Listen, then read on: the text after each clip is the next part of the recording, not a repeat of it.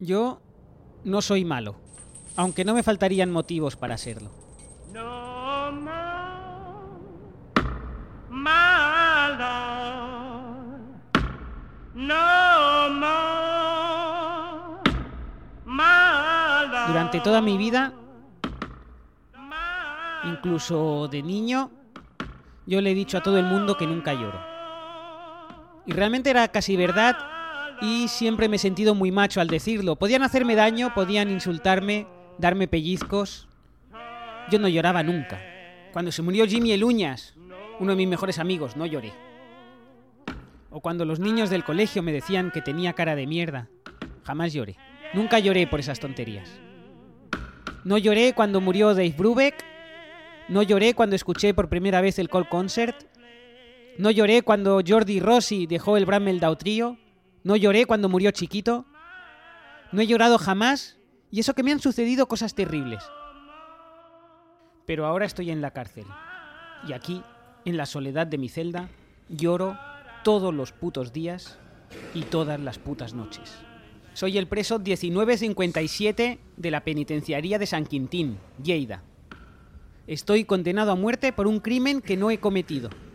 Me matarán el próximo 13 de marzo.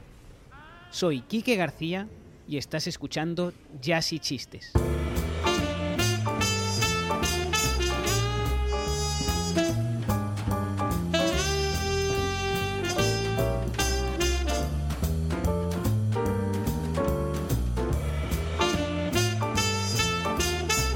Quique García presenta Jazz y Chistes, la película, el podcast, parte 3.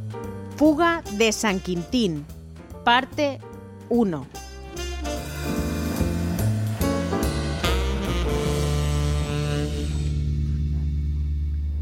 Si estoy en una jaula, supongo que es porque soy una fiera. Una de las mejores cosas de ser un de ser un criminal es que no tienes agenda. Pero eso también es una de las peores cosas, porque en el presidio no hay sorpresas, cada día es como el anterior. Los jueves hay flan, aguantas por el flan. Los viernes hay película, aguantas por la película. Los domingos no son más que una marca más en la pared. Un tic de un tic-tac. Una forma de medir el tiempo. No hay sorpresas, no hay nada improvisado, no hay. no hay jazz. Cada día haces lo mismo. Algunos presos, para distraerse, se hacen tatuajes o se pelean a muerte con cuchillos que han forjado ellos mismos puliendo una cucharilla, o un cepillo de dientes o una escobilla de váter, o heces muy duras. Y les dices, ¿por qué lo has hecho? ¿Qué te hizo el otro a- por- al que has matado salvajemente clavándole el cuchillo en, en- en el- en la yugular del cuello? Y te dice, por pasar el rato. ¿Por pasar el rato? ¿Matar a alguien por pasar el rato? Y sabes que... ¿Tan salvaje es la cárcel? De aquí a un año todo va a seguir igual, pero serás un año más viejo. Y el auténtico problema, lo peor de todo, es que estás tú contigo todo el rato. Al final, tú eres la condena. Tú eres tu propia cárcel. Bienvenidos a Jazz y Chistes, soy Quique García y os voy a explicar la historia de mi condena y de mi ejecución. Pero antes vamos a escuchar un temazo.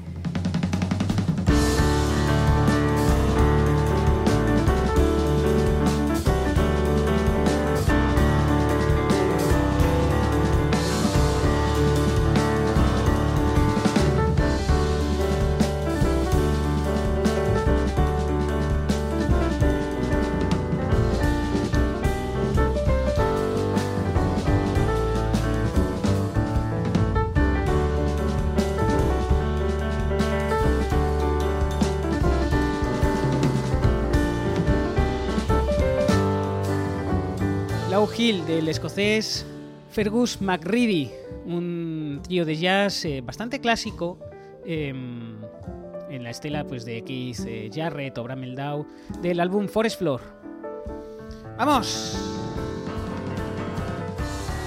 Recuerda que si no estás escuchando esto por la noche, iré a por ti y te mataré. No serías el primer hombre al que mato, o mujer, o sobre todo hombres se matan.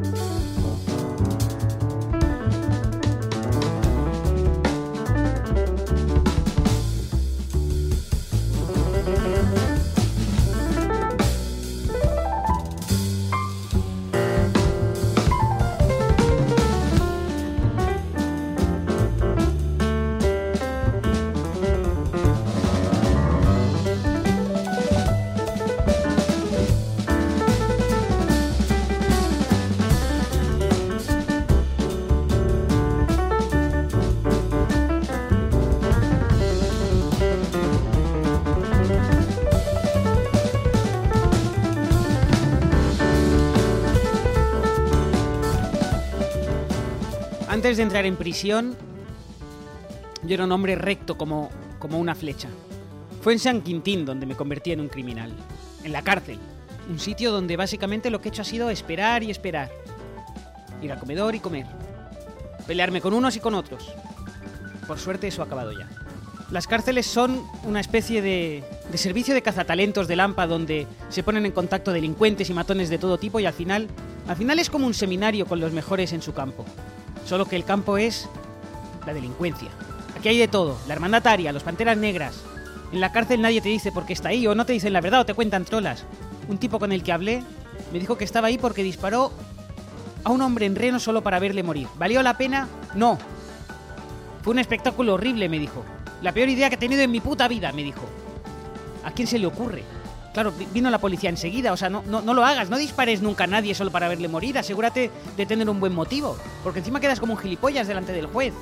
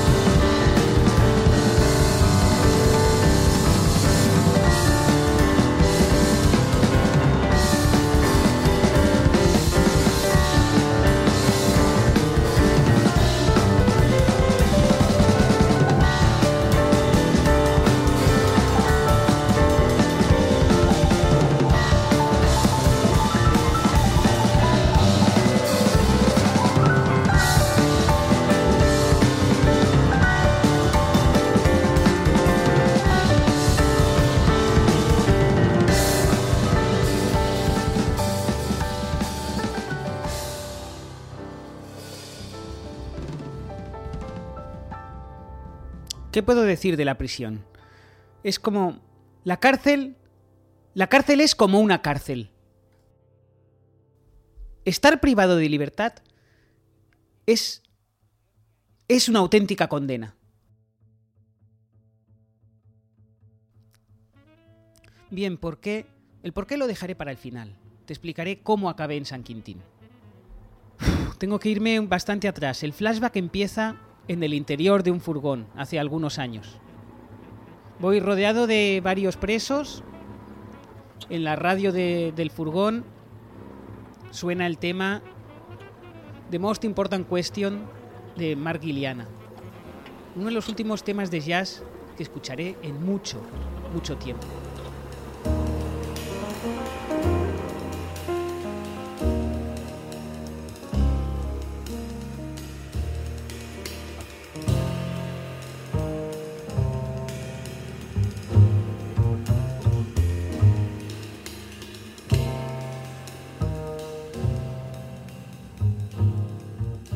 Mientras voy atado de pies y manos y me aso dentro del furgón y me pregunto cómo he podido acabar ahí. Miro a los guardias todos armados con escopetas, miro a mi alrededor y veo otros hombres como yo, algunos con tatuajes en las caras. Y mientras voy atado de pies y manos, las palabras del juez todavía resuenan en mis oídos. El juicio fue una auténtica patraña y no puedo evitar recordarlo. Y tengo, tengo un flashback. dentro- ahora estamos en un flashback en el que yo estoy recordando el furgón. Y dentro del furgón, en ese flashback, tengo otro flashback. Estará usted encerrado hasta el 13 de marzo de 1918, día que morirá en la silla eléctrica. La sentencia es que usted, Quique García, presentador de Jazz y Chistes y posiblemente el mejor presentador de podcast del mundo. Esto me dijo el juez. Yo, al lado de mi abogado, sin poderme creer aquellas palabras. Será entregado en custodia al alcalde de la prisión estatal de San Quintín, Lleida, donde recibirá la pena de muerte en el momento y de la manera establecidos por la ley. Caso cerrado. Que Dios se apiade de su alma. Que Dios se apiade de su alma, dijo el juez. Y todo por un crimen que yo niego haber cometido, aunque tampoco puede decirse que sea inocente. Yo he sido, toda mi vida he podido ser muchas cosas, pero jamás he sido inocente. Pese a que sabía de antemano que me iban a declarar culpable, al oír la sentencia me derrumbé. Intenté abrazarme a mi abogado. No se esmeró demasiado con mi caso. Supongo que había perdido el idealismo. Eh, en algún momento Entiendo que en algún momento había conservado cierto idealismo, pero lo debió perder tras defender a cuatro o cinco alimañas como yo. Y ahora simplemente fichaba, escupía cuatro palabras contra el juez y a otro caso, a otra cosa. Me mantuvieron en el calabozo del juzgado durante dos días y luego me esposaron, me engalanaron, como decimos en prisión, y me empujaron contra el fondo del furgón.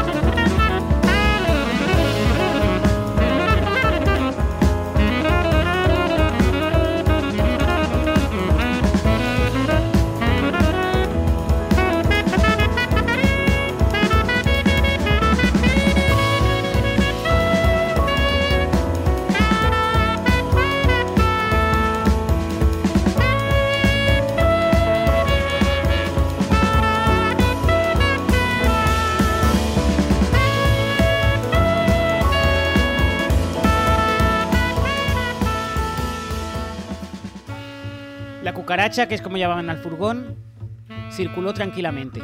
Nos asábamos de calor.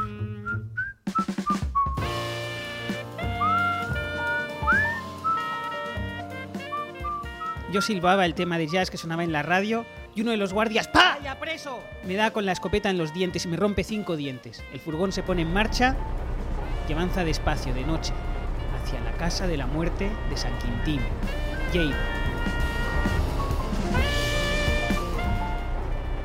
Con la cara ensangrentada, tengo demasiado calor y rompo una de las ventanas con el codo. Los otros presos me jalean. ¡Bien, bien! ¡Pa! Otro golpe con la culata de la escopeta en toda la cara. Me rompen tres dientes más. Eso me baja los humos, me tranquiliza y me miro los pies.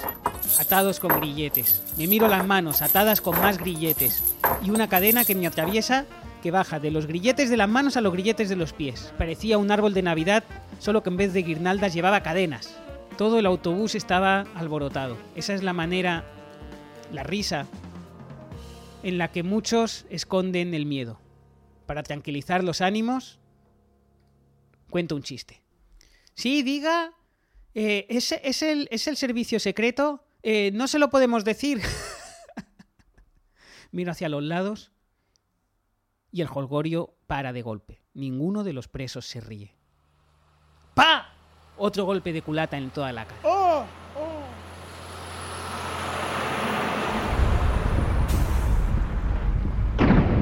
Y llegamos a San Quintín, mi nuevo hogar.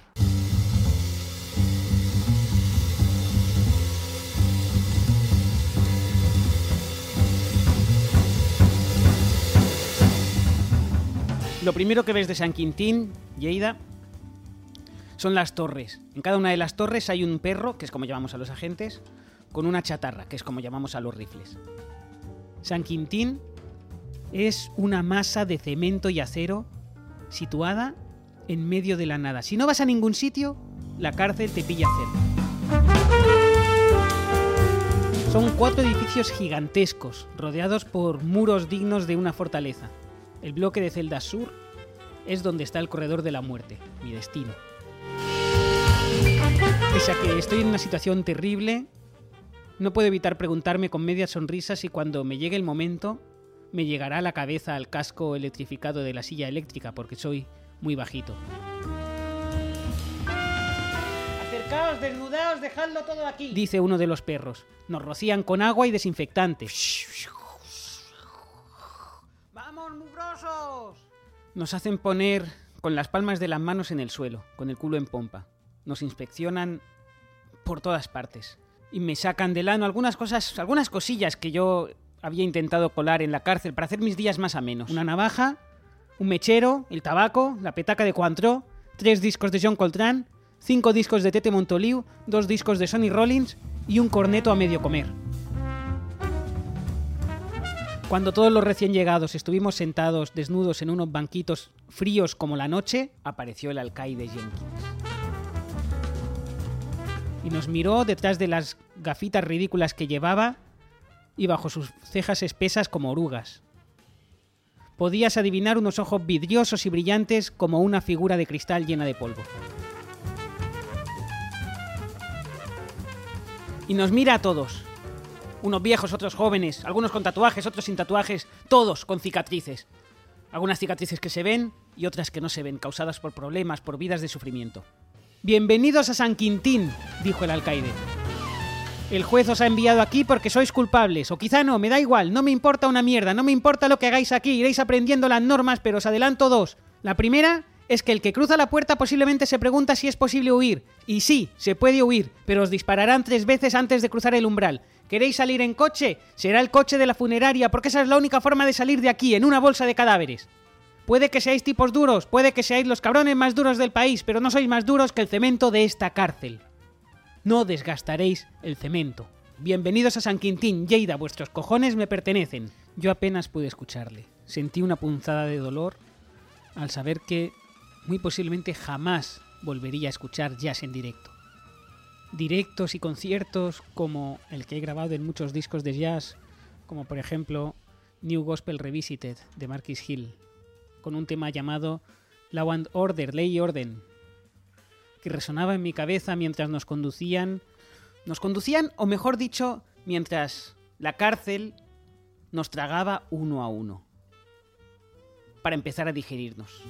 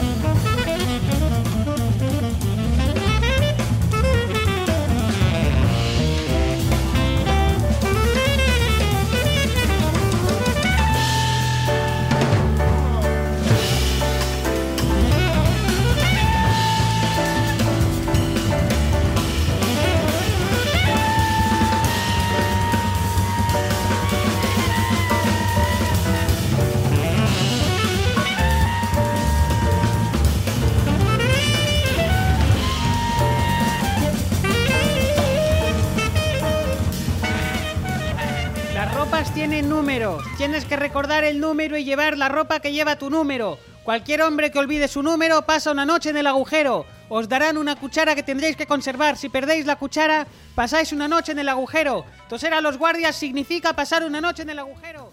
Quien nos hablaba era el Zarpas, el jefe de los perros, la mano derecha del alcaide. Mi pesadilla en San Quintín. Pasa una noche en el agujero. Y si tenéis preguntas, acudís a mí. Y muy posiblemente... No me pude contener, le dije. No me lo digas. Muy posiblemente pasemos una noche en el agujero. ¡Pa! Culatazo en la cara. ¿Qué? ¿Vas de duro de pelar? me dijo el Zarpas detrás de sus gafas de sol, y bajó una gorra que le quedaba demasiado pequeña sobre su enorme cabezón. Le miré de reojo y le contesté. Duro de pelar, a mí no me queda piel. ¡Pa! Culatazo en la cara otra vez.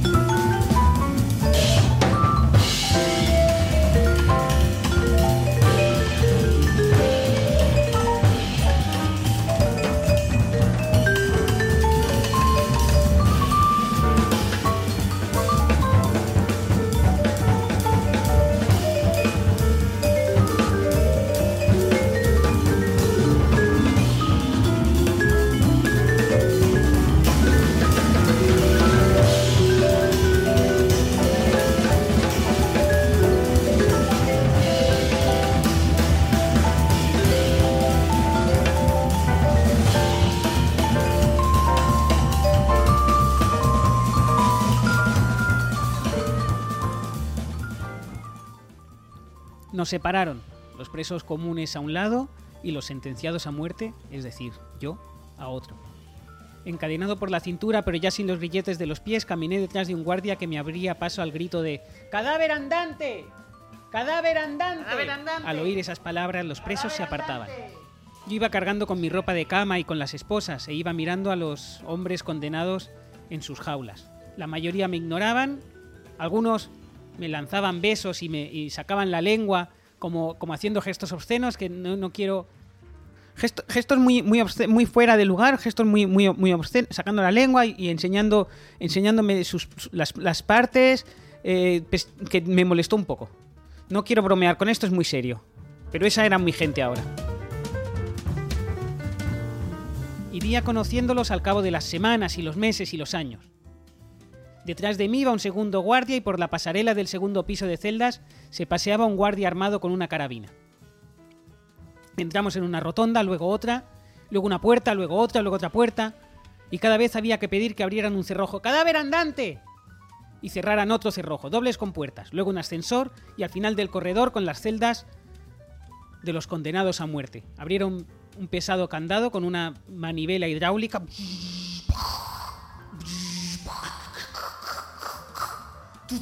Se fueron ab- abriendo todas las compuertas.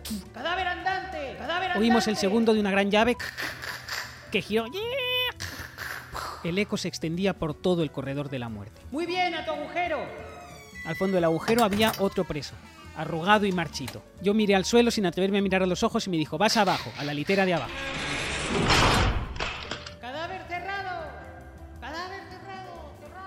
¡Gírate, preso! Me pidieron que me girara y saqué los brazos por una apertura de la puerta para que me quitaran los grilletes. Me quedé unos segundos con los brazos por fuera, como intentando agarrarme a mi libertad, mirando el pasillo. ¡Pa! Golpe de porra en los brazos. Metí los brazos hacia dentro de la celda, como rápidamente, como quien se guarda el pene en una noche fría después de orinar en la calle, porque a lo mejor ha salido a orinar a- a- porque hay mucha gente en, en el bar, en, en el- en el- la cola del baño, y dices, pues voy a salir fuera a orinar, jaja, y, lo sacas muy rápido, lo vuelves a meter muy rápido para que nadie te lo vea. Así metí yo los brazos dentro de mi celda, con timidez, con rapidez, como intentando proteger algo valioso. Me di la vuelta y se filtraba algo de luz por la ventana al exterior a través de la segunda fila de barrotes. Trece barrotes en total, los conté. La ropa de mi cama estaba en el suelo y la recogí. Desenróllalo y pon la cabeza hacia la puerta, ya sabes, para que no te quede del lado del cagadero, me dijo mi compañero de celda. Si dormía con la cabeza al lado del retrete, me salpicaría el, el pis al- cuando él bajara a, a- mear durante la noche. Sentí el dolor que precede a las lágrimas, pero aguanté. Y entonces vi la cara del que sería mi compañero de celda durante mucho tiempo. Una cicatriz se le extendía desde la frente hasta la barbilla, porque alguien le había cruzado la cara con una cuchilla. La celda era de metro y medio por tres. Las paredes eran húmedas y mugrientas. Parecía el interior de una campana extractora. Frente a las camas hay un escritorio estrecho de menos de un palmo de profundidad y para usarlo tienes que sentarte en la litera. Hay una estantería hecha de hormigón y ni un solo objeto que puedas convertir en un arma o con el que puedas ahorcarte. Las sábanas son tan débiles que no soportarían el peso de un hombre. Nuestras sandalias no llevan cordón.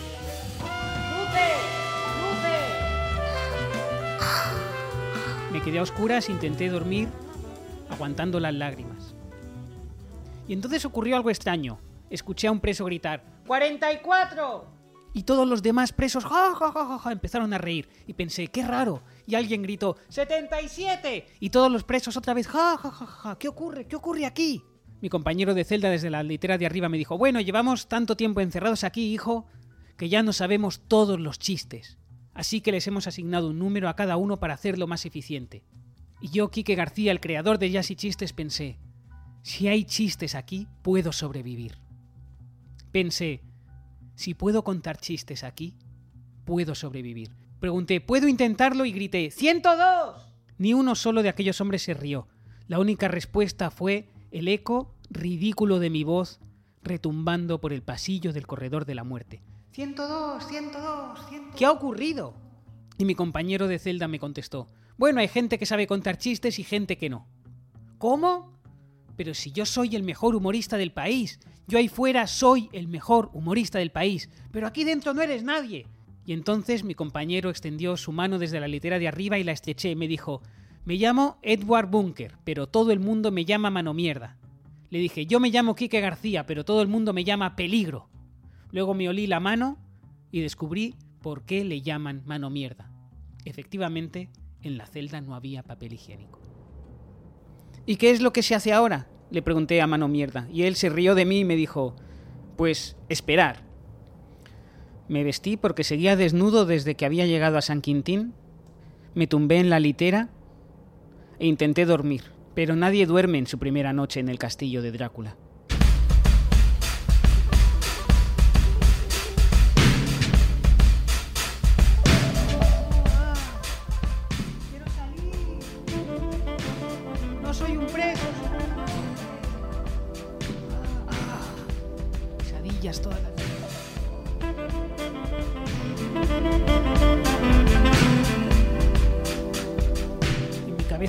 El tema Lucid Dreamer de The Comet is Coming.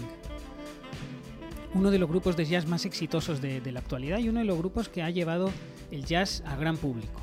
Un gran público al que yo jamás volveré a ver.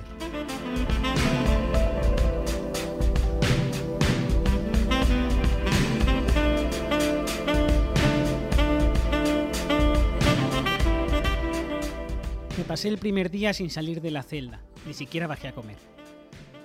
Estuve entrenando mi cara de malo contra el espejo, poniendo caras... "Mm, ah, ¿Me estás mirando a mí? Mm", mirando amenazadoramente como un animal. Ah. Me familiaricé poco a poco con el corredor de la muerte, observé lo poco que podía ver a través de los barrotes de la celda, escuchando los sonidos, las voces, el repicar de la campana que indicaba la llegada del ascensor con la enfermera jefe, una mujerona enorme de 50 años apodada Señora Mugre, que repartía los medicamentos, aspirinas, somníferos y sobre todo ansiolíticos, antidepresivos, tranquilizantes. Luego estas pastillas se convierten en moneda de cambio dentro de San Quintín. Algunas son tan fuertes que puedes pasarte durmiendo tres días. Y créeme, pasarse tres días inconsciente, medio muerto, es lo mejor que te puede pasar en San Quintín.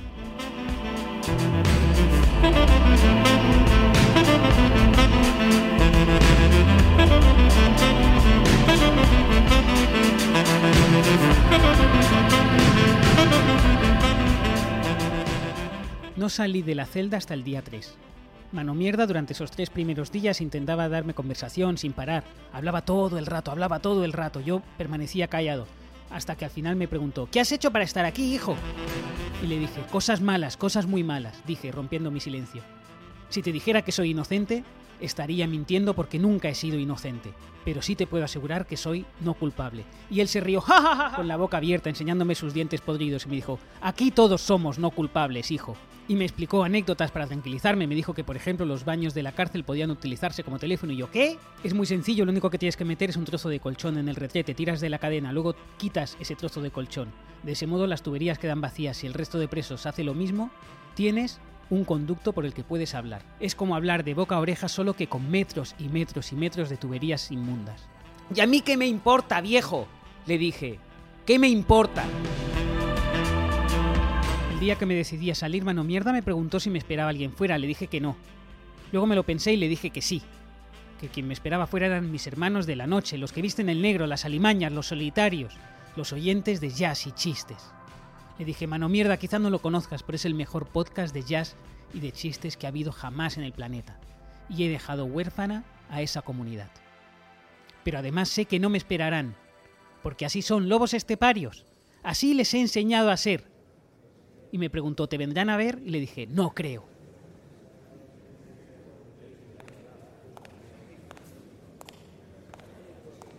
Con él me atreví a pasear por primera vez por San Quintín. Un repaso superficial de la cárcel te deja bien claro que las posibilidades de escapar son más pequeñas que la segunda venida de Cristo. Es más probable que el mismísimo Thelonious Monk resucite de su tumba y te dé un concierto a solas en tu casa subiendo el piano por la fachada de tu edificio que escapar de San Quintín. Hay muy pocos sitios donde no estés en el punto de mira de los perros. La mayoría de desplazamientos los haces con grilletes en los pies y si haces cualquier movimiento que ponga nervioso a uno de los perros, pega un tirón y ¡pa! Te deja con la cara pegada al suelo y con los dientes haciendo de lija humana en el cemento. Y no puedes parar el choque con las manos porque estás sujeto.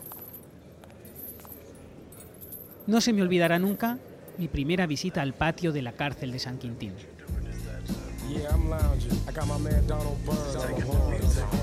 Want to give a big shout out to my little man Nico. He's two years old. He's away visiting his. Todos los presos estaban descansando, otros haciendo pesas, otros simplemente pasando el tiempo. Una de las actividades favoritas de los presos, pasar el tiempo. Esto que suena es Lounging con Donald Byrd, un, de un disco titulado Jazz Matas, uno de los primeros, eh, si no el primero, que fusiona jazz y hip hop. The Blackbirds 125th Street and check the flow that's unique for lounging, lounging, lounging. Mellow out and just lounging, lounging, lounging. Mellow out and just lounging. Can't refuse this, never lose this. It's a choice, this, cause my voice is the smoothest. Dominating to your boys, cause I've been around doing work. And so have tons of other jerk. Donald Bird word on the track, quite exact. Giving you the Mano mierda me dijo, ¿ves esos tipos de ahí? Son los nazis. Y no te dejes engañar por el hecho de que parezcan comprometidos con su ideología. Son unos auténticos hijos de la gran puta. Me sorprendió ver que entre los nazis había mucho... Que, no todos los nazis eran... Que había mucho, mucho inmigrante... Mucha gente de... que muchos que me gustó ver que los nazis en definitiva eran más open-minded dentro de la cárcel que fuera, donde son mucho más restrictivos. Aquello era un zoológico. Había unos tipos con toga, dije, los latinos, me di cuenta enseguida. Necesitas buscarte un grupo, me dijo Mano Mierda. Yo le dije, yo soy un solitario cuya única compañía es la soledad. Me dijo, haz lo que quieras, hijo, pero al menos haz caso a esto que te voy a decir. Hay una regla importantísima en la cárcel. No te fíes nunca de nadie. Y yo le hice caso, así que desconfié de él el primero. E hice lo contrario a lo que me dijo. Me fié de todo el mundo. Me acerqué a un grupo y les dije, hey, ¿qué pasa? Me rompieron ocho dientes y me pasé ocho días en la enfermería, un día por diente.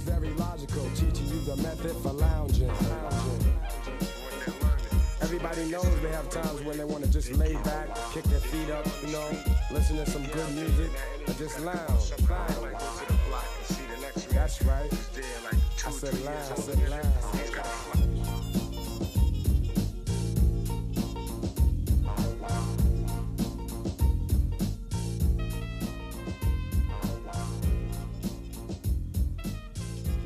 La enfermería es uno de los sitios más inmundos de San Quintín. Está justo al lado de la morgue, lo cual ya te hace pensar que los médicos que trabajan en el hospital de la cárcel no se esmeran demasiado en su trabajo. También me hizo mucha gracia el hecho de que el hospital diera al interior y la morgue diera al exterior y tuviera de hecho una de las mejores vistas de toda la prisión, con unos enormes ventanales que dan al desierto de Lleida.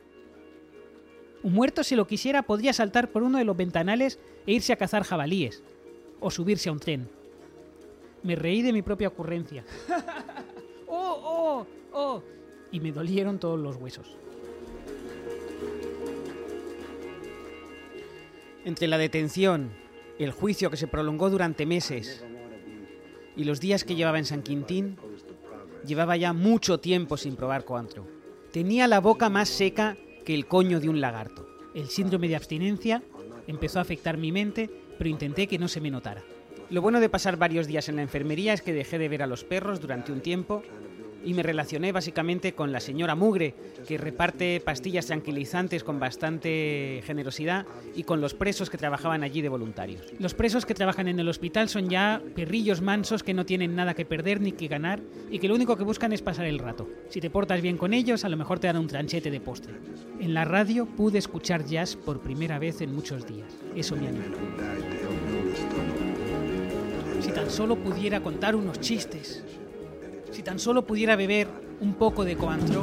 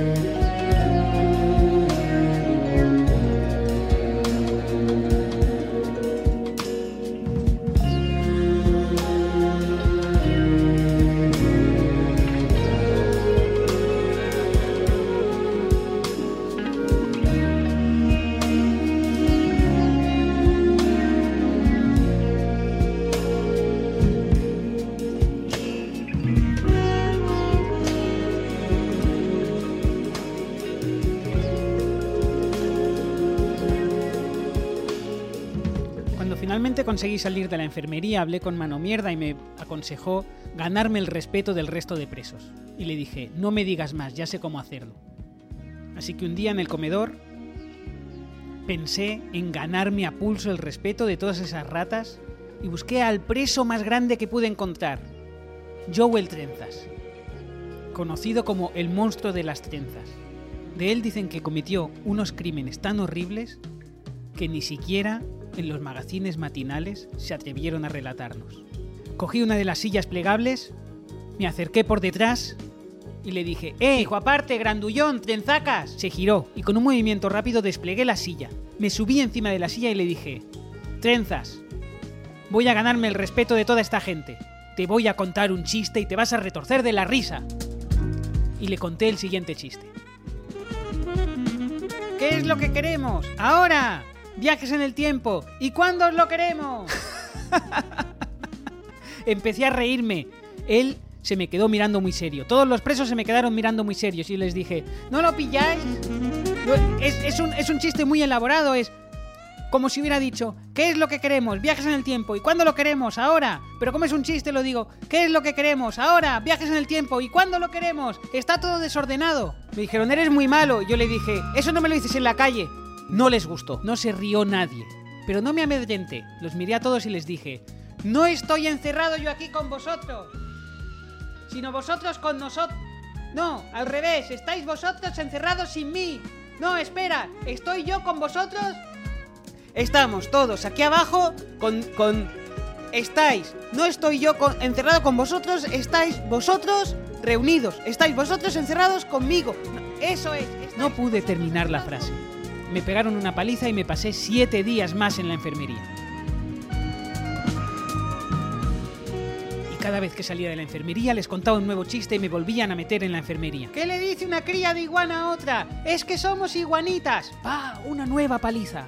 Esto es un hombre tan despistado que dice, hoy me he dejado bigote. No, hombre, no te lo has dejado si lo llevas puesto. ¡Pah! Otra paliza, otra vez a enfermería. Salía de la enfermería, volvía a salir, contaba un nuevo chiste, me volvían a pegar una paliza y así. Y salía de la enfermería, más dientes rotos, más chistes, más dientes rotos, más chistes. Y fueron pasando las semanas. Y lo que más me dolía, más allá de los dientes rotos, porque me rompieron todos los dientes varias veces, es que no les hice reír ni una sola vez. Había convertido en el hazme reír de San Quintín, solo que sin la risa. El, el, el hazme no, el, el no, el reír, el... Nadie me respeta.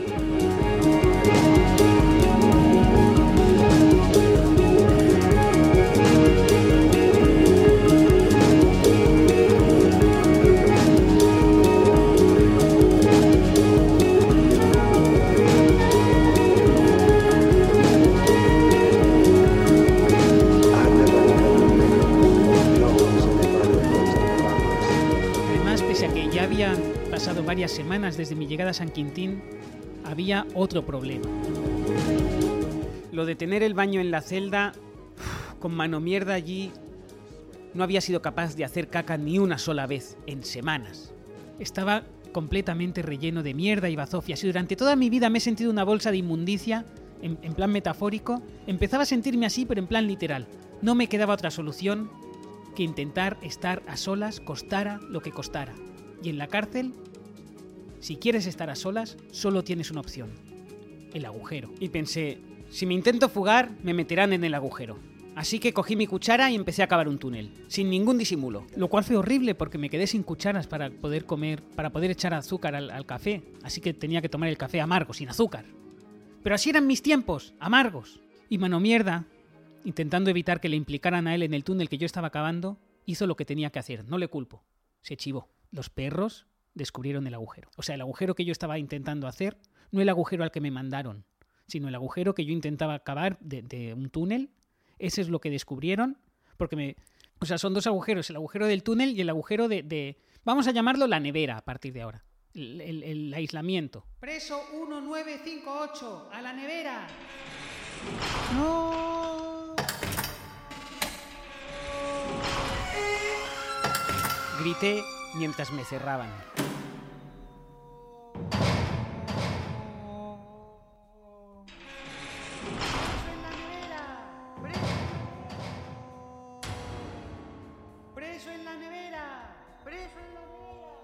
Mientras me encierran oigo la primera risa que despierto desde que estoy en prisión.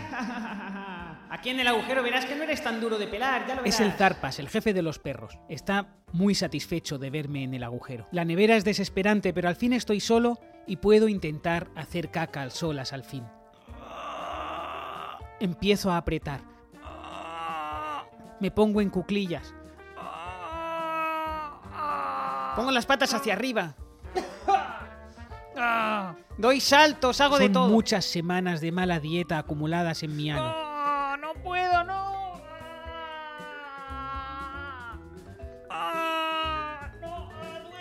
Lo paso realmente mal y tengo que ayudarme con las manos. Vamos, muchacho, ya casi lo tienes. Me digo. Empieza a salir aire. ¡Ah! Tengo que estirar. ¡Ah! Estoy a solas. Pido ayuda, nadie viene. ¡Ah!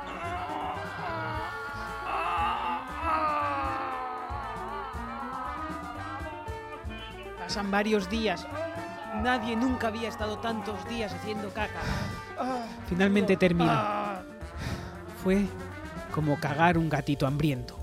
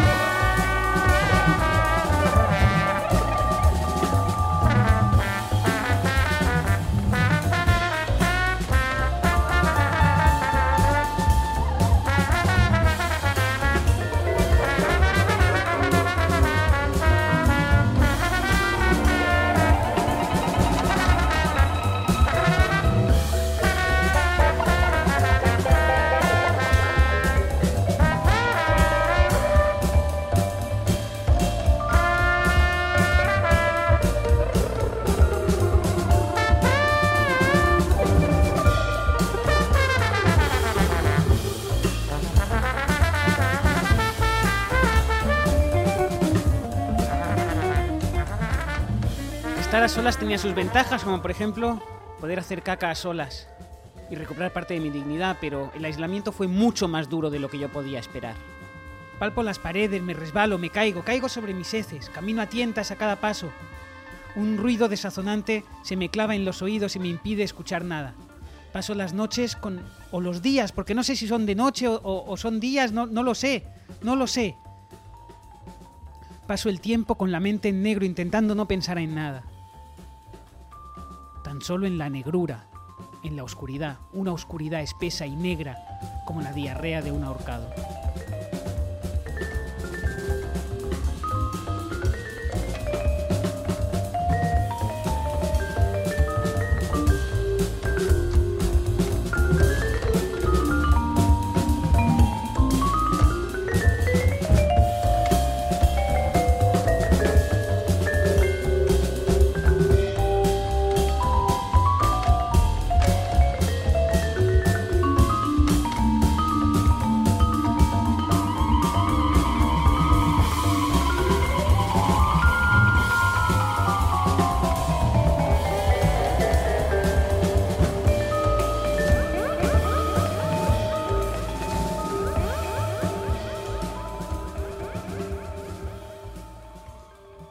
De un tiempo indeterminado, el zarpas, acompañado de dos perros más, viene a buscarme. Me arrastro como puedo, pero no puedo seguir su ritmo, así que me llevan entre dos. Me alegra abandonar la nevera, regresar a mi celda y poder hablar con Mano Mierda, el único amigo que tenía en prisión. Pero no me llevan a mi celda, me llevan a otro sitio.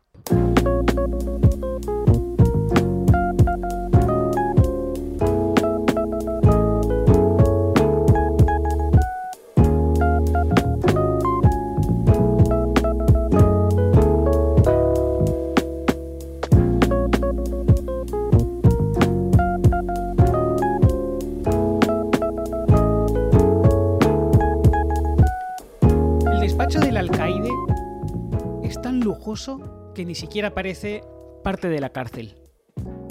Las paredes son de madera, el escritorio es de madera, el suelo es de madera, diablos, hasta el techo es de madera. Cuando me dejan en la habitación, él está de espaldas mirando por la ventana, que también tiene rejas, todo tiene rejas en San Quintín. Y el guardia me señala la silla, pero yo no me atrevo a sentarme. El alcaide se gira y yo en un alarde de atrevimiento le digo al guardia, al perro, que me quite los grilletes. Me hago el chulo en ese momento. El alcaide le hace un gesto y el guardia le hace caso chasqueando la lengua. No le gustó. Señor, se quejó. Pero el alcaide le dijo, no, vete, vete. Nos dejó, nos quedamos a solas, aunque el guardia, por supuesto, el griñas, se quedó vigilando detrás de la puerta. Recuerdo que el alcaide me dijo, se quedó callado unos segundos y me dijo, estás aquí porque eres un imán para la mierda, hijo. Nos quedamos callados unos segundos más y le digo, algunas aves no deben estar encerradas, sus plumas son demasiado bellas. En referencia a mí y a mi libertad y a mi creatividad y a y chistes. Y empieza a reírse. Me dice, ¿sabes lo que has hecho al intentar cavar un túnel? Has añadido más años a tu condena, no vas a salir jamás de aquí. Y le digo, estoy condenado a muerte, ¿qué vais a hacer? ¿Matarme dos veces? Y el alcaide empieza a reírse. Me dice, he estado mirando tu expediente y he visto que eras uno de los mejores humoristas del mundo. Y le digo, sí, es verdad. Me dice, a mí me gusta mucho reírme y digo, pues qué bien. Cuéntame un chiste. Y le cuento un chiste. Está un señor pescando cuando se le acerca a otro y se le queda mirando. Al cabo de dos horas, el que está pescando le pregunta al tipo que estaba mirándole, que llevaba dos horas allí con él, le dice, ¿qué? ¿A usted también le gusta la pesca? Y el mirón contesta, ¿qué va? Yo no tengo tanta paciencia. Y el alcaide empieza a reírse como no se ha reído nadie nunca con ninguno de mis chistes. Hijo, lo que has hecho es una monstruosidad. Pero aquí no importa, me dice el alcaide.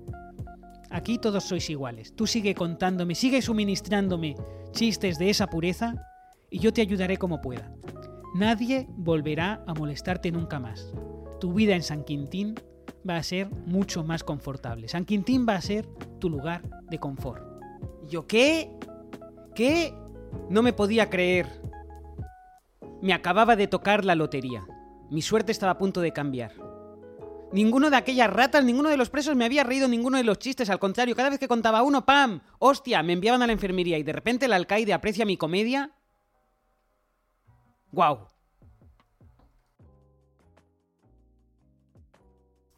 A los pocos días me dan trabajo en la librería. Tener trabajo en la cárcel es útil porque te permite distribuir el tiempo, pero lo mejor de todo es que puedo repartir libros entre los presos. La mayoría no saben, la a ver, la mayoría no saben leer bastante bien, así que analizo sus gustos y en función de los crímenes que han cometido les doy sus libros. Pero lo mejor de todo es que en la librería descubro un montón de viejos vinilos. Y empiezo a escuchar discos otra vez. Y a escribir nuevos chistes en mi libreta.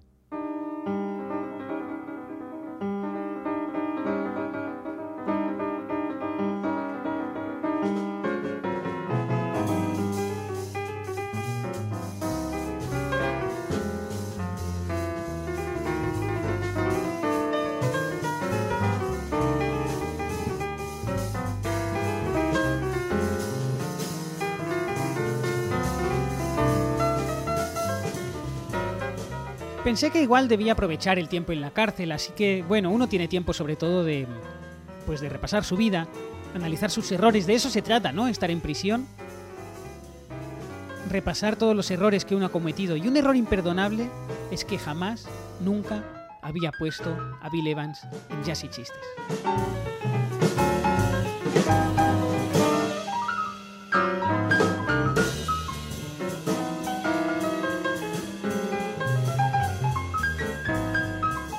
Estás escuchando You and the Night and the Music de Bill Evans, la versión de seis minutazos que aparece en el Consecration 1, una de sus últimas grabaciones.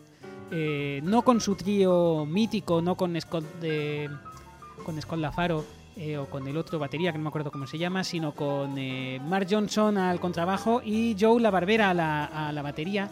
Em, los discos Consecration 1 y Consecration 2 no son notables, pero esta versión en concreto eh, creo que sí. Bill Evans toca con una furia no muy habitual en él y que a mí me gusta especialmente, tiene mucho ritmo.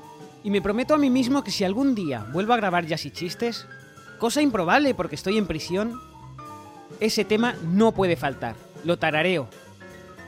Lo tarareo dentro de mi cabeza y voy repartiendo los libros y pienso, bueno, quizá no estoy tan mal aquí en San Quintín. Cuento los chistes al alcaide, me dejan tener un trabajo, puedo escuchar vinilos en la biblioteca. Diablos, ni siquiera echo de menos el cuantro.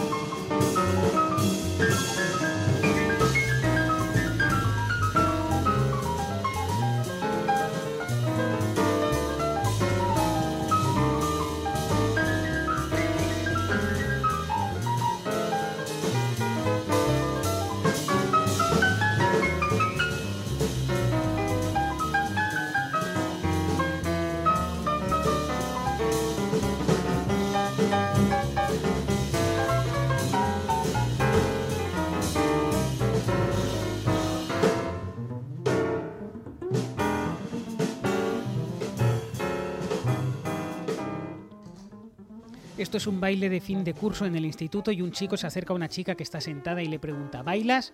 Y la chica dice, sí. Y el genial, así puedo usar tu silla.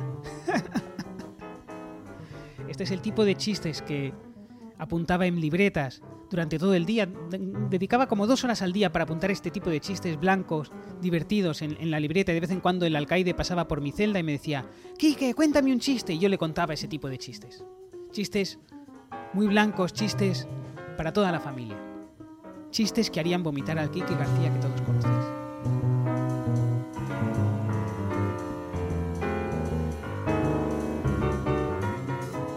Voy suministrando chistes al alcaide y él me va haciendo favores. Consigo una cita con Meris, la psicóloga de la cárcel, pelirroja, no muy bien parecida, pero con las piernas más largas que una noche sin coantro o que una noche sin jazz. Bien moldeadas y apetecibles como un vaso de tubo lleno de coantro. Sus ojos son de color dorado, como una botella de coantro. Y su aliento también huele a coantro. Sus palabras son amables. Es la primera voz amable que escucho en mucho tiempo. Por supuesto, ella se enamora perdidamente de mí.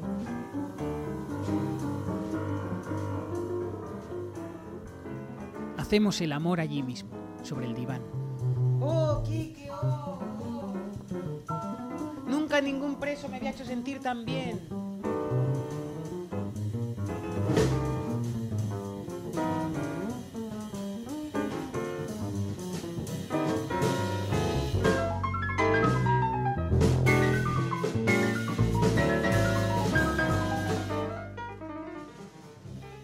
Durante meses, durante años la visité dos veces por semana.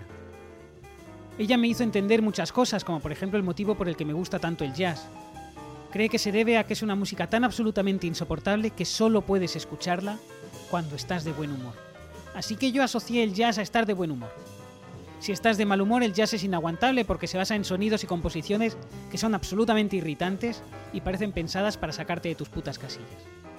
En cualquier caso, ella publica un informe para que me dejen tener discos de jazz en la habitación, en la celda. Y los voy acumulando, voy teniendo mi pequeña colección de jazz en, en- en la celda. Apenas queda sitio, los voy acumulando por las paredes, debajo de la cama, en todas partes. Casi soy feliz. Casi me atrevería a decir que la cárcel de San Quintín es mi nuevo hogar.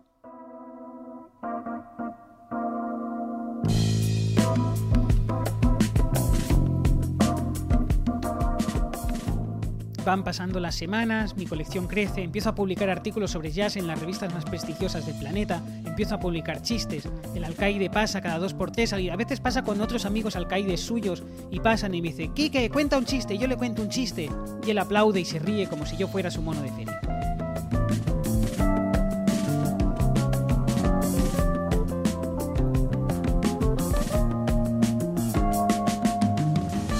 Los habitantes de San Quintín son todo perros viejos que salen de sus celdas y no les importa si llueve mierda o si mueren antes del cierre. Yo me refugio en mis jazz, me refugio en mis chistes.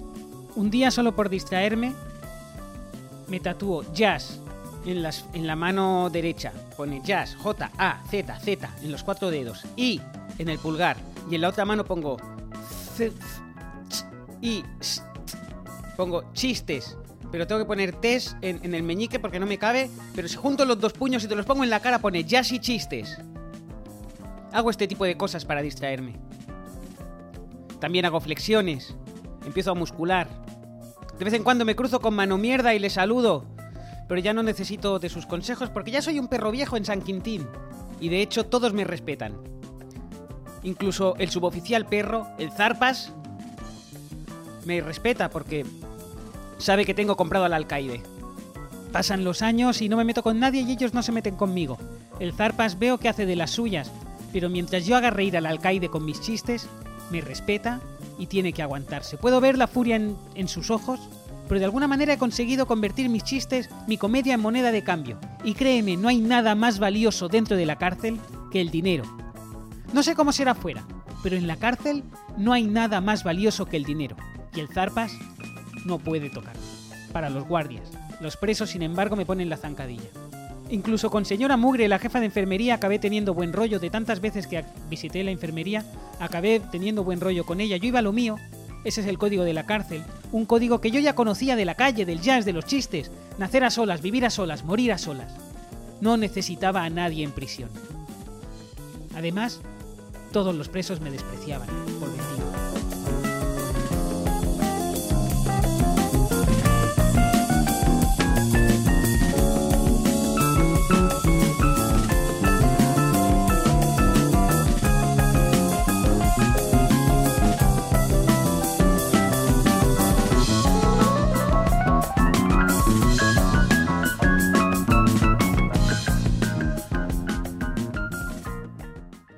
Mientras estaba escuchando el tema He vist, Has vist del grupo de jazz barcelonés Barcelona Attraction, un grupo muy interesante de los años 70, de cuando existía la llamada eh, escena layetana en, en la Barcelona eh, de- del tardofranquismo. Una escena que exploraba eh, lo que venía siendo el rock progresivo y el jazz y la fusión, y de la que ahora se están rescatando algunos discos por parte de la discográfica Wersen Records, que está, está aquí muy cerquita de la cárcel de San Quintín, aquí en Lleida. Y un día mientras estaba escuchando ese tema, que rememora a esos pájaros que vuelan libres al contrario que yo que estoy atrapado para siempre en San Quintín esperando mi sentencia de muerte, me dicen, García, una visita. Abren mi puerta. Llego a la zona de las visitas. Me sitúo detrás del cristal. Al otro lado, una persona desconocida. Me dice, que soy oyente de Jazz y Chistes, nos tienes abandonados. Y yo estoy en la cárcel, no puedo hacer nada.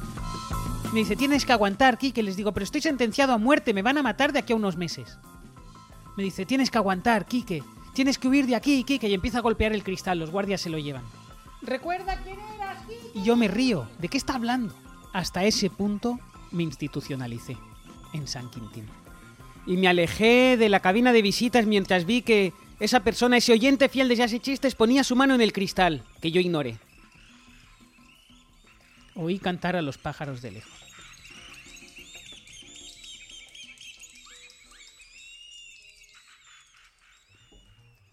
Tras la visita, que me sorprende dado que no esperaba y es la primera que recibo en muchos años. Y me hace recordar eh, que otrora, en un tiempo pasado, fui el, líder de una manada solitaria que se reunía cada noche al calor del jazz y de los chistes. Recuerdo que he dejado un montón de gente ahí fuera huérfana de jazz y de chistes.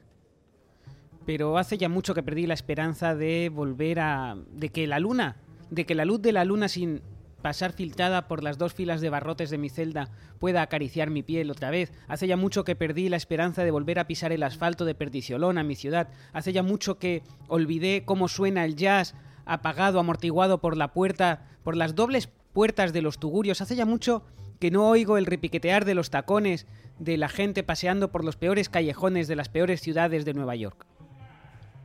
Hace ya mucho que soy consciente de que el gobernador no va a llamar para perdonarme la vida. He olvidado todo eso. Estoy rodeado las 24 horas de 5.000 hombres como yo y aún así me siento más solo que nunca.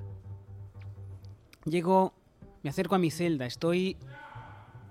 Giro una esquina al pasillo del corredor de la muerte. Y hay cuatro presos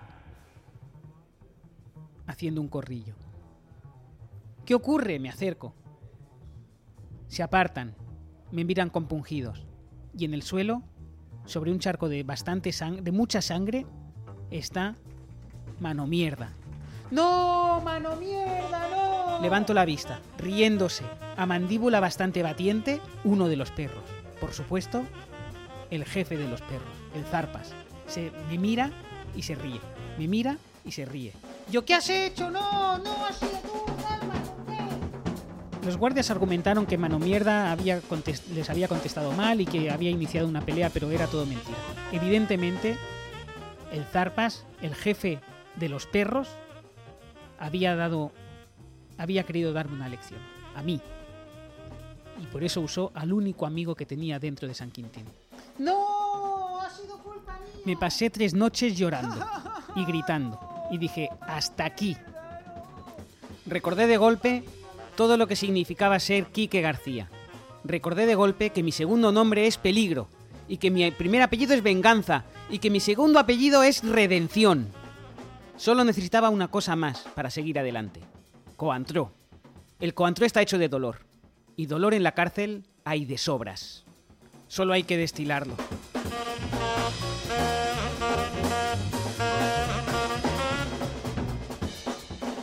Tardé dos meses en reunir todos los ingredientes que necesitaba para destilar Coantro. Los puse en el váter. Y mientras escuchaba el tema Tenor Madness de Dexter Gordon, en una grabación tardía para la discográfica Steeplechase con Niels Henning Oster Petersen al contrabajo y con Tete Montolío al piano, destilé Coantro. Cuando volví a probar ese manjar de los dioses, esa ambrosía del sufrimiento, ese zumo exprimido de la noche misma, esa sangre del diablo, entendí que solo tenía una salida. Organizar un motín.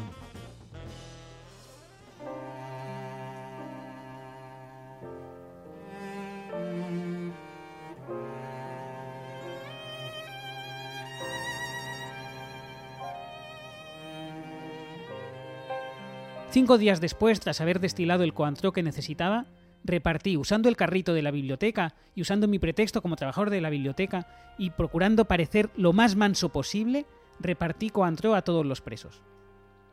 Les dije, no lo probéis hasta medianoche. También les di algunas instrucciones más. Luego a medianoche todos hicieron lo que yo les había pedido que hicieran.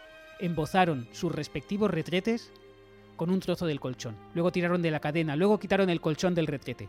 Ahora las tuberías estaban vacías. Acerqué los auriculares, los auriculares que estaban destinados a que yo escuchara jazz, que me había ganado vendiendo mis chistes baratos al alcaide. Acerqué los auriculares al retrete y dejé que el tema Fly with the Wind de McCoy Tyner sonara y se repartiera por todo San Quintín atravesando las tuberías. Y esa noche mientras bebían mi coantró destilado por mí en mi propio retrete con mis propias manos, con mis propias lágrimas, con mi propia sangre, mi propio sudor. Esa noche, mientras escuchaban mi jazz, un jazz que llegaba a sus oídos después de atravesar metros y metros de inmundicia por los retretes de San Quintín, esa noche, los presos del corredor de la muerte lloraron conmigo. Esa noche, escuchando Fly with the Wind de McCoy Tyner, una grabación de 1976, se sintieron libres al menos durante unos minutos. Esa noche esos hombres, que jamás me habían dado el gusto de reírme ni uno solo de mis chistes, esa noche fuimos hermanos, hermanos del jazz. Vamos, McCoy Tyner.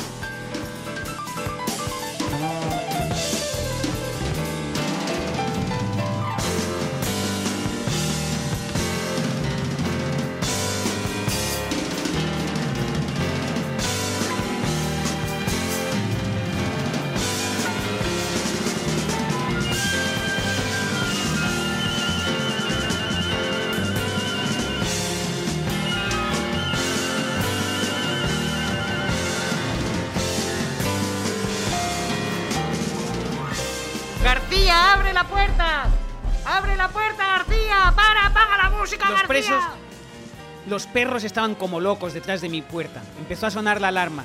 ¡Apaga eso, García! ¡Apaga eso! ¡Apaga eso! Me decían, y yo me reía. y me caía coantró por la comisura de los labios, por la barbilla. ya me daba igual todo. ¡Más coantro! ¡Vamos! ¡Vamos! Los presos me jaleaban, abrieron la puerta al fin y un rayo me nubló la mente. Les dije, no entréis, ya salgo yo. Y antes de que pudieran entrar en mi celda, salí yo al pasillo empujándolos. ¡Pa! Tiré a tres al suelo. El choque de mi puño y el crujido de los huesos al romperse sonaron lo suficientemente altos como para que todo el mundo guardara silencio. Un preso rompiendo la mandíbula de uno de los guardias. Yo mismo estaba sorprendido y lo vi aquello a cámara lenta. Me sentí satisfecho por un momento, pero enseguida me invadió una oleada de olas de desesperación. Oleada de olas de desesperación, una tras Porque sé que aquello era un crimen terrible por el que pagaría un precio muy elevado. Empezó a sonar la alarma. Y por alarma me refiero a la alarma y también a disparos. Otro agente vino hacia mí, corriendo. Conseguí zafarme. Se dio contra un poste. El primer agente, dolorido y con la mandíbula rota, intentó cogerse a los barrotes para levantarse. ¡Pam! Patada en las costillas. Volvió a caer.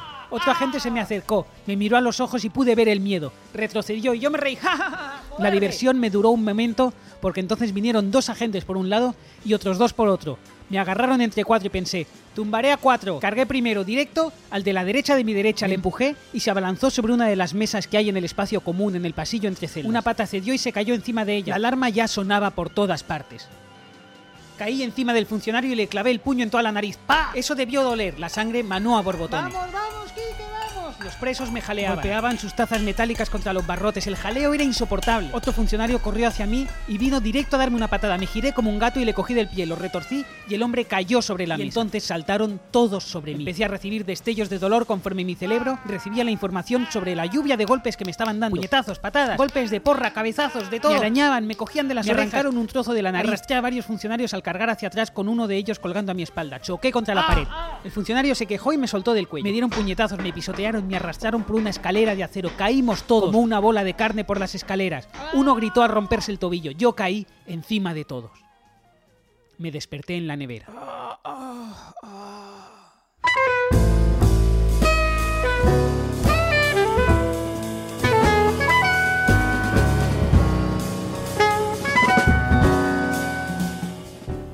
Con cada respiración, llamaradas de fuego recorrían mi cuerpo. El dolor era insoportable. Durante seis días estuve... Joder, Kike. ¡Ah! Durante seis días estuve sobre el cemento, pasando frío, sumido en la oscuridad.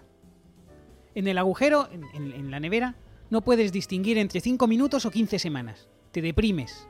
Hablas contigo mismo, tienes alucinaciones. Puedes intentar soportarlo contando los pelos de tus piernas y luego comiéndotelos, pero es insufrible. Cada poco tiempo venían a preguntarme qué tal, y yo tenía que decir, ¡Todo bien, jefe! Daban dos golpes metálicos. Si no respondía, ¡Todo bien, jefe! Eso significaba manguerazos de agua Todo fría. bien, jefe. Todo bien, jefe. Todo bien, jefe. Todo bien, jefe. Jefe, todo bien. Todo bien, jefe. Todo El dolor emanaba de mí. De los moratones que me habían hecho los perros hasta mi cerebro. Por todas partes. Estamos escuchando Emanation de Emmanuel Wink- Wilkins del álbum eh, The Seventh Hand, la séptima mano. Eh, un álbum de 2022 bastante interesante, eh, aunque francamente el, el- el único tema bueno es, es este.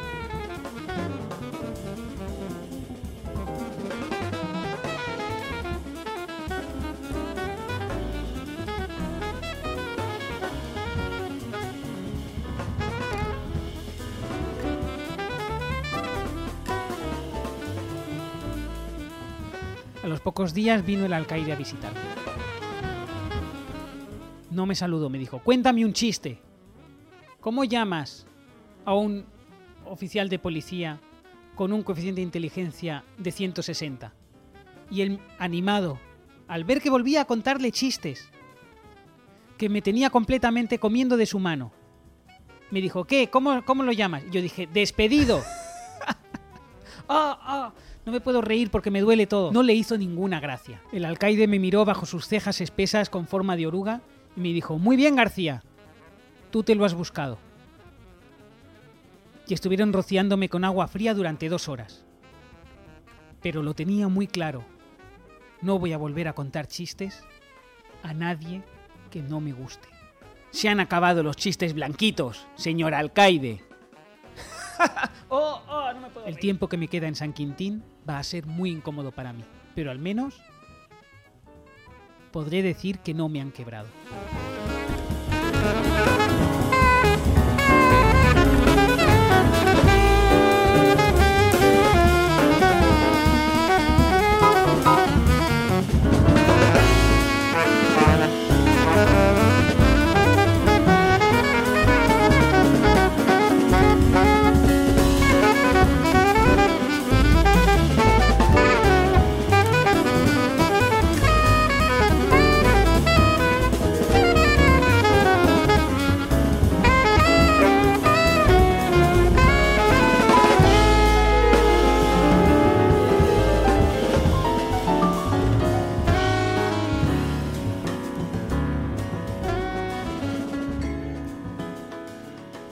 Estar aislado es como estar en un tío vivo, pero sin las luces y sin la música y sin las risas. Das vueltas sobre ti mismo, recibes la bazofia, comes a solas, duermes a solas, cagas a solas. te duchas una vez por semana, te dejan salir al patio y juegas solo, lo cual es un poco aburrido si quieres jugar al tenis porque siempre ganas. Y cuando le toca sacar al otro te quedas quieto esperando que te tiren la pelota, cosa que nunca ocurre. La oscuridad, los segundos se eternizan. No sabes si es mediodía, medianoche, media tarde o media mañana. Te sientas y escuchas tus latidos. Escuchas jazz en tu cabeza. Todos los temas juntos, todos los temas que tienes en tu cabeza acumulados juntos. Y eso es peligroso. Si escuchas tres canciones de jazz a la vez, te puedes quedar sordo y te puedes quedar ciego también. En aislamiento oyes cómo se te escapa la vida. Nunca había pasado tantos días en el agujero. Y es fácil empezar a sufrir alucinaciones cuando solo te relacionas con la oscuridad.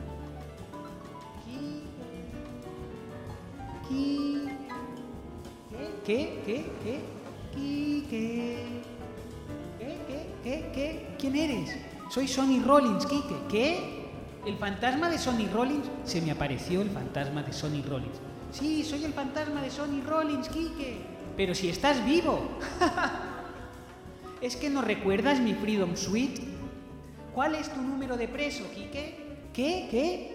Eh, eh, el, el 1957. Ese es el año que grabé mi Freedom Suite, Quique. ¿Qué?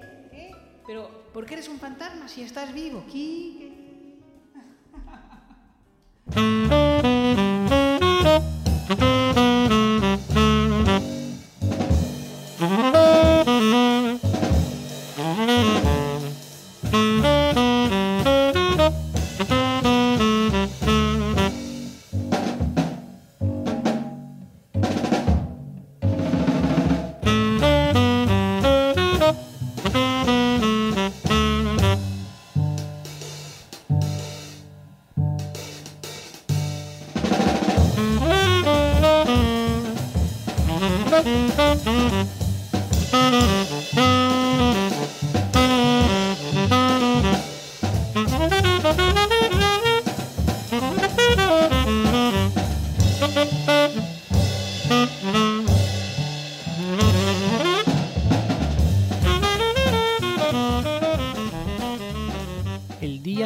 se abrió la puerta.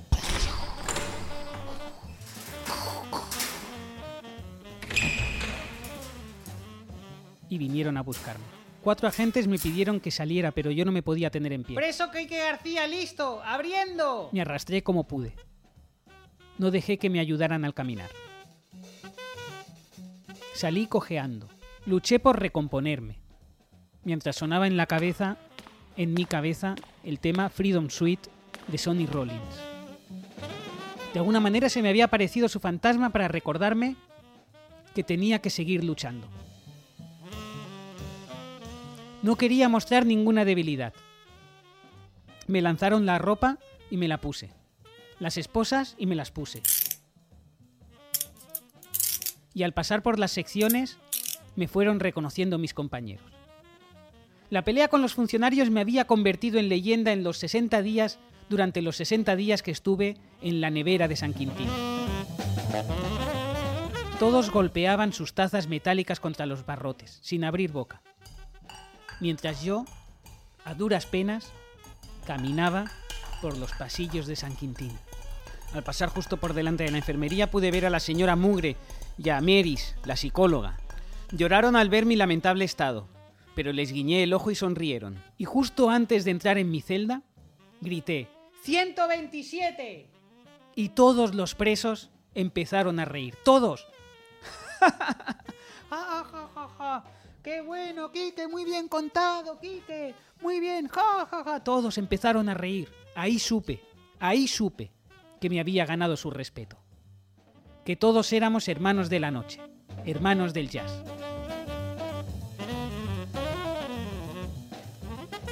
El Zarpas, el suboficial perro, quien había sido mi pesadilla en San Quintín, quien había asesinado a mano mierda, el único amigo que tuve dentro de la prisión, me miró a los ojos. Luego miró al suelo y me dijo, entiéndeme, solo estoy haciendo mi trabajo. Tienes que comprenderlo. Y le dije, que sea tu trabajo no hace que sea correcto. Y justo después de que cerraran mi celda, volví a gritar 102 y todos se rieron de nuevo. ¡Ah! ¡Bravo! El mejor chiste mejor cuenta chistes que ha pisado San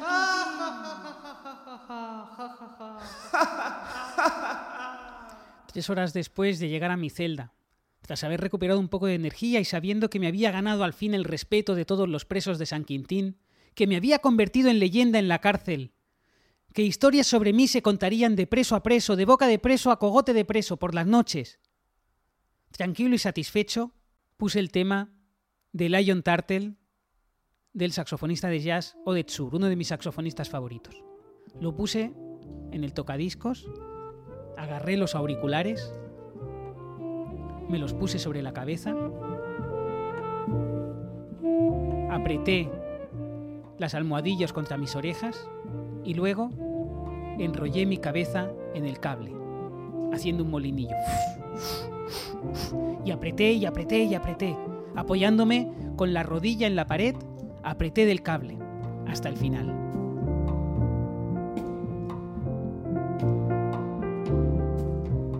Y así ese pozo insondable de sufrimiento, esa máquina de generar problemas que se llama Quique García, se apagó una vez más.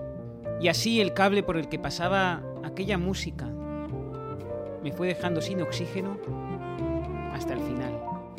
Y fui libre al fin.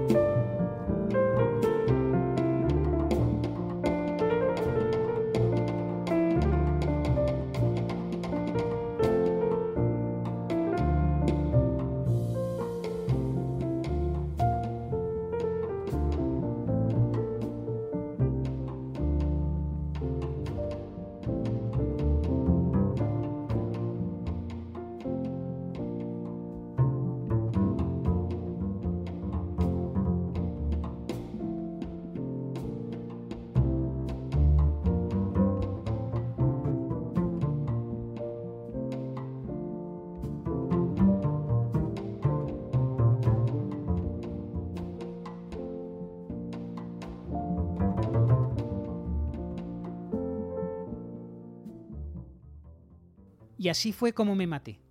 Así fue como conseguí al fin la libertad en San Quintín, Lleida.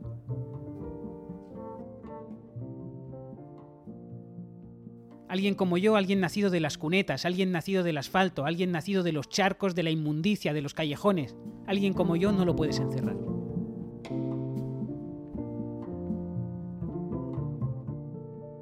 De aquí solo se sale de una forma, con los pies por delante, en una bolsa de cadáveres. Esas fueron las primeras palabras del alcaide. Es irónico que fuera él, el primer día, quien me explicara de forma tan simple qué tenía que hacer para escapar de San Quintín. La noticia de mi muerte fue recibida como un mazazo por mucha gente, por los presos, por la gente de Jazz y Chistes ahí fuera. Otros seguros que bebieron para celebrarlo. Solo diré que mi muerte no dejó indiferente a nadie. ¿Te lo vas a perder? No creo.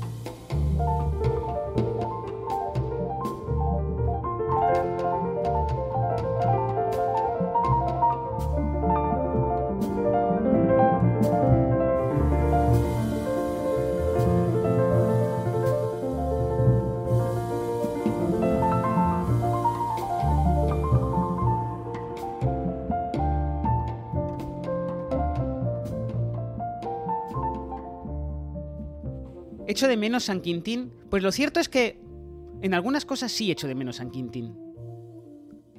Me permitió conocer a lo peor de la ciudad, pasar una vida entera a su lado, hombro con hombro, arrancándoles la bondad con aquellas personas que le habían arrancado la bondad al mundo. Gente que se ha revuelto contra su suerte, exigiendo un pago, una recompensa por lo que la vida no les había ofrecido. Es cierto que había muchos asesinos, es cierto que había gente de la peor calaña, pero también es cierto que ahí había algunos que habían sufrido mucho más de lo que ellos habían hecho sufrir al mundo. Gente que sí, quizá eran criminales y delincuentes y sí habían robado y sí habían matado. Y el sufrimiento, pero el sufrimiento que le han causado al mundo, si lo pusieras en una balanza, sería inferior al sufrimiento que ellos han recibido del mundo. No sé si me estoy explicando. O sea, como que a lo mejor han recibido un sufrimiento de 20 y ellos, pues robando y asesinando, han, infligido al mundo un sufrimiento de 10. Y sa- siguen saliendo perdiendo, pierden por 10, por 10 unidades de sufrimiento si es que eso tiene... En fin, sí, les echo de menos a algunos. Pero tenía que salir de allí.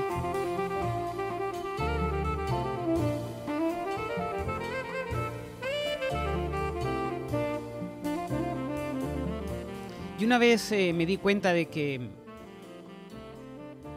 estaba haciendo reír a las personas que no debía hacer reír, que estaba simplemente suministrando chistes inofensivos al alcaide, eh, que me habían domado. Y Quique García es indomable, ojo. Una vez me di cuenta de eso, la fuga fue sencilla. Realmente es muy fácil sobornar a un médico y que diga, sí, este hombre está muerto. Es muy fácil. Lo único que tienes que hacer es meterte en una bolsa de cadáveres y esperar.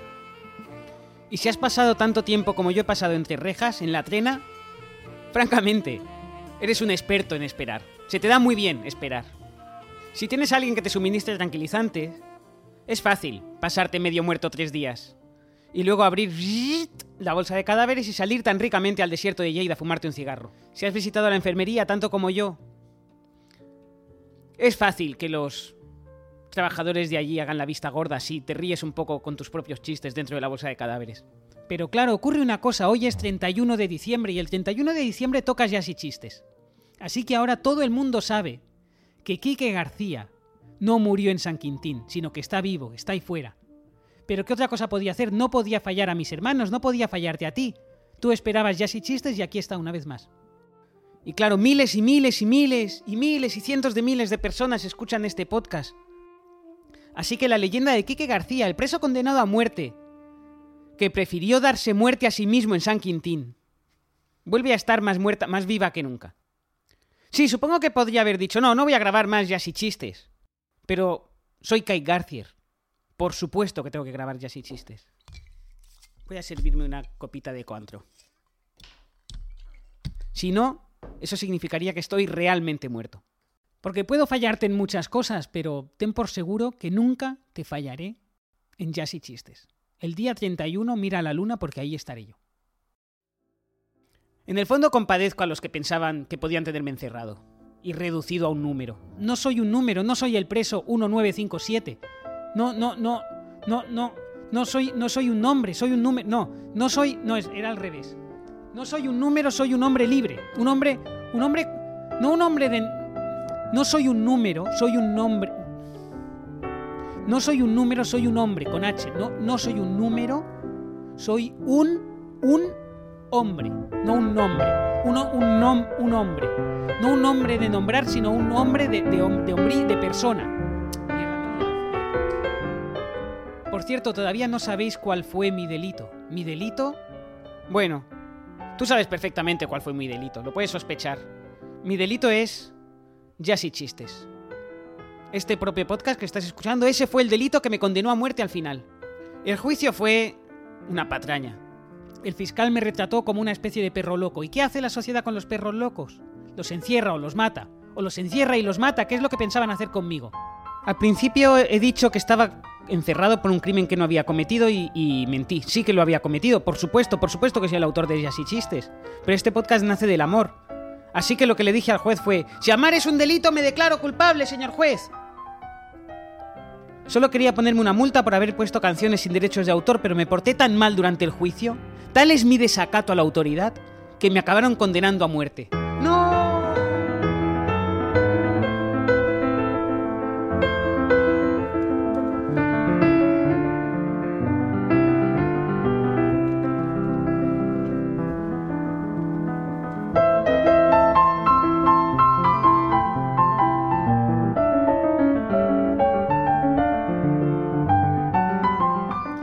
Publicar este podcast todo el mundo sabe que no estoy muerto, que estoy vivo, que estoy libre. Ahora estoy siempre en movimiento, me toca volver a los caminos, a las carreteras, a los moteles, a las caras nuevas cada día, vigilando que nadie me siga, vigilando a un policía, vigilando... Me lo podría haber ahorrado. Podría haberme ahorrado todo esto no grabando jazz y chistes, pero... Pero ¿qué otra cosa puedo hacer? Está en mi naturaleza.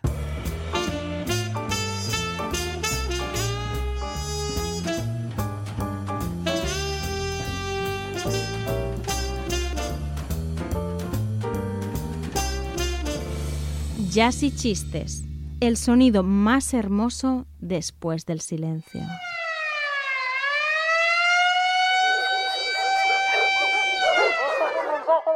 El sujeto Quique García es un delincuente peligroso acusado de diversos crímenes bastante capitales.